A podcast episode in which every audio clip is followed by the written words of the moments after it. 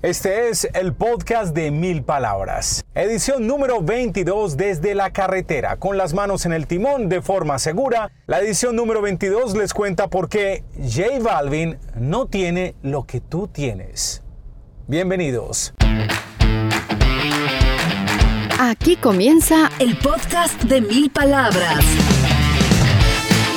espacio con ideas de comunicación efectiva, emprendimiento y marketing digital que lo ayudarán a crecer su negocio. Con ustedes, Santiago Ríos. Hola, ¿qué tal? Avanza el año, avanza 2020. Prácticamente se acabó el año, como dice un humorista, como dice Risa Loca en un programa de radio colombiano. Prácticamente ya se acabó el año. No, tampoco.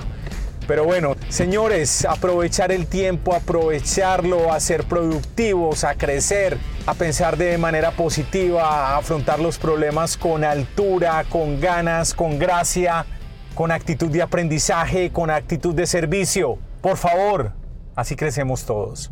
Les doy la bienvenida a esta nueva edición del podcast de Mil Palabras, donde hablamos de comunicación efectiva y no solamente comunicación en los negocios, sino la comunicación que hacemos con nosotros mismos. También hablamos de marketing digital, marketing de contenidos, emprendimiento, innovación. El podcast de Mil Palabras lo pueden encontrar en Spotify, Apple Podcasts, Stitcher y Google Podcast.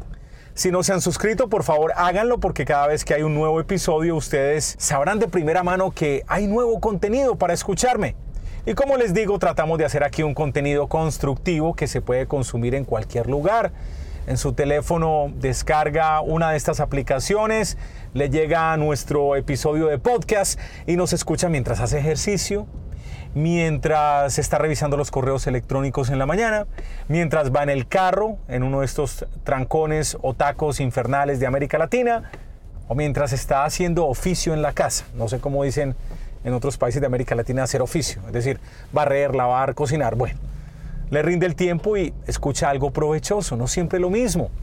El título del podcast de hoy, como muchos que a veces suelo titular, de pronto son provocativos, trata de picarle la curiosidad para que le dé play al podcast y me escuche el cuento. Eso sí, no vaya a empezar desde ya que va. No, J Balvin tiene muchas cosas que yo no tengo. Pues claro, pues el man es súper famoso le ha ido muy bien, perfecto. Pero aquí el tema no es de compararnos con nadie. La única comparación que usted debería hacer es con usted mismo, con su progreso, con su desarrollo. Pero sí tenía que decir el cuento de que tú tienes algo que J Balvin no tiene. ¿Y qué es lo que no tiene este reggaetonero superstar global que tú sí tienes? Él no tiene tu cuento.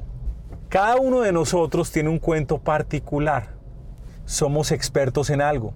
Tú que me estás escuchando probablemente eres un arquitecto especializado en cierto tipo de construcciones, o eres una persona que asesora a otras en imagen, o eres un coach deportivo, o eres un psiquiatra, un psicólogo, un estilista.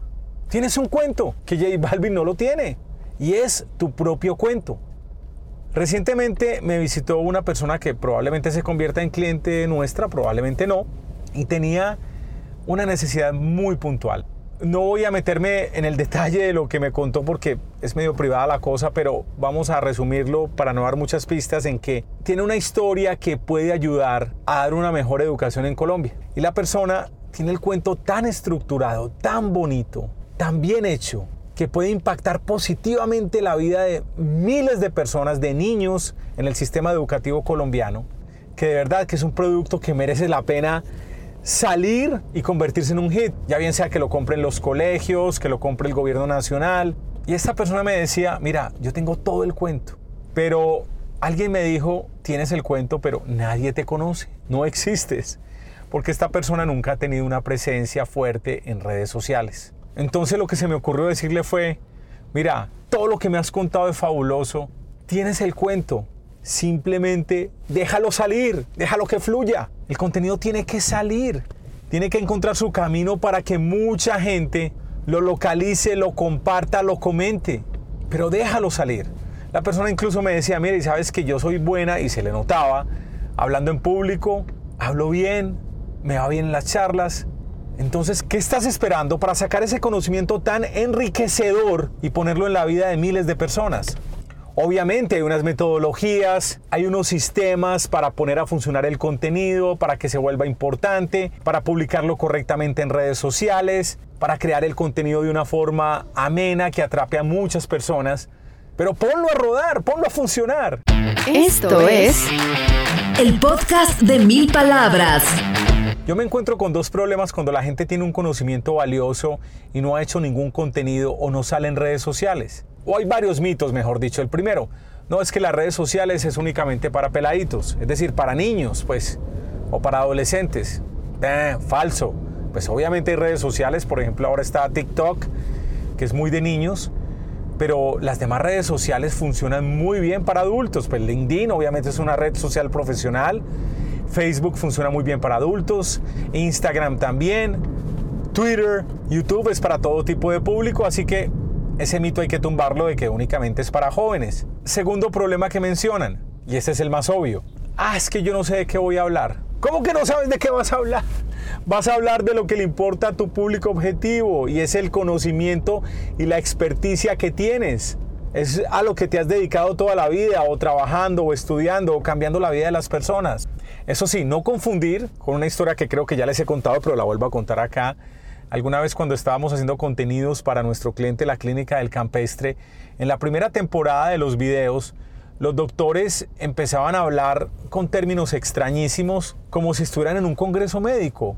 Yo les decía, no doctor, términos sencillos, si es un dolor de cabeza, es un dolor de cabeza, tal como el paciente lo dice, tal como el paciente lo pregunta. Sencillo, háblele al paciente, háblele a su cliente, como solucionando un problema. Tercer punto, o cuarto, ya ni me acuerdo. Otro de los mitos para no salir. Ah, es que yo no soy celebridad. Como J Balvin, precisamente. ¿Qué importa? Es que si usted pone a J Balvin a hablar de ¿Qué? ¿De arquitectura? Pues el hombre no sabe de eso. Puede contratar el mejor arquitecto y tener la casa más grande o más ostentosa o más hermosa, pero él no sabe de arquitectura. Tampoco sabe de medicina o de ortopedia, tampoco sabe de psiquiatría. Ese cuento es tuyo, no de una personalidad. Quinta razón, no es que me da pena. Por Dios, pena de qué? Estamos muy grandes para que nos avergoncemos o para que nos dé pena. ¿Y saben qué es lo peor? Vea, les voy a contar esta historia hablando de redes sociales. Yo soy bloguero del periódico El Tiempo, donde sale este podcast también. El Tiempo tiene el portal más visitado en Colombia y soy bloguero del Tiempo hace mucho tiempo. Calculo que hace unos 15 años más o menos. Yo me acuerdo que me tardé unos tres meses escribiendo mi primer post. En ese entonces yo hablaba de radio, hablaba del mundo de la radio y cómo estaba cambiando. Y yo me acuerdo que yo hice un post tan estructurado, tan argumentado, para que no se me escapara ningún detalle, para no desafinar, de tal manera que si yo adjetivaba o calificaba algo, lo sustentaba, no ofendía a nadie. O sea, fue absolutamente correcto, bien escrito yo me acuerdo haberle mostrado ese primer post a unos tres amigos míos que escriben muy bien y que también estaban en el mundo de la radio. Les pregunté qué opinas de esto. Y los tres me dijeron, Santiago, impresionante, es de lo mejor que yo he visto, qué análisis excelente. No, no, no, yo no le vi nada de esto malo. Está excelente para publicar. Bueno, les cuento que yo publico el post y me llegaron unos 30 comentarios muy positivos. O estoy de acuerdo, que bien escrito, todo lo bueno. Pero claro, aparte de los 30 comentarios positivos, había unos 3 o 4 súper negativos, súper odiosos, fastidiosos. Ni siquiera eran contradictorios, eran comentarios de odio, de desprecio. Así que si incluso te pones en la tarea de crear el contenido entre comillas perfecto, súper bien estructurado, súper bien argumentado, con todas las verdades posibles, alguien no va a estar de acuerdo y alguien te va a criticar.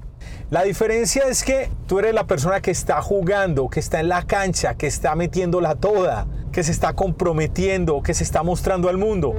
El otro, el que critica, es un espectador arriba, abucheando, diciendo groserías. No, pero el comprometido y la persona que se metió con el cuento, eres tú, la que está compartiendo ese conocimiento, la que se lo está mostrando al mundo. Así que si alguien lo insulta a uno o te tratan mal, no hay que pararle bolas, no hay que prestarle atención. Es mejor pensar en el impacto positivo que estamos creando en la mayoría de personas que nos están siguiendo. No en uno, dos o tres, entre otras, enmascarados digitales, que utilizan seudónimos para volver mierda a la gente, para tratarla mal.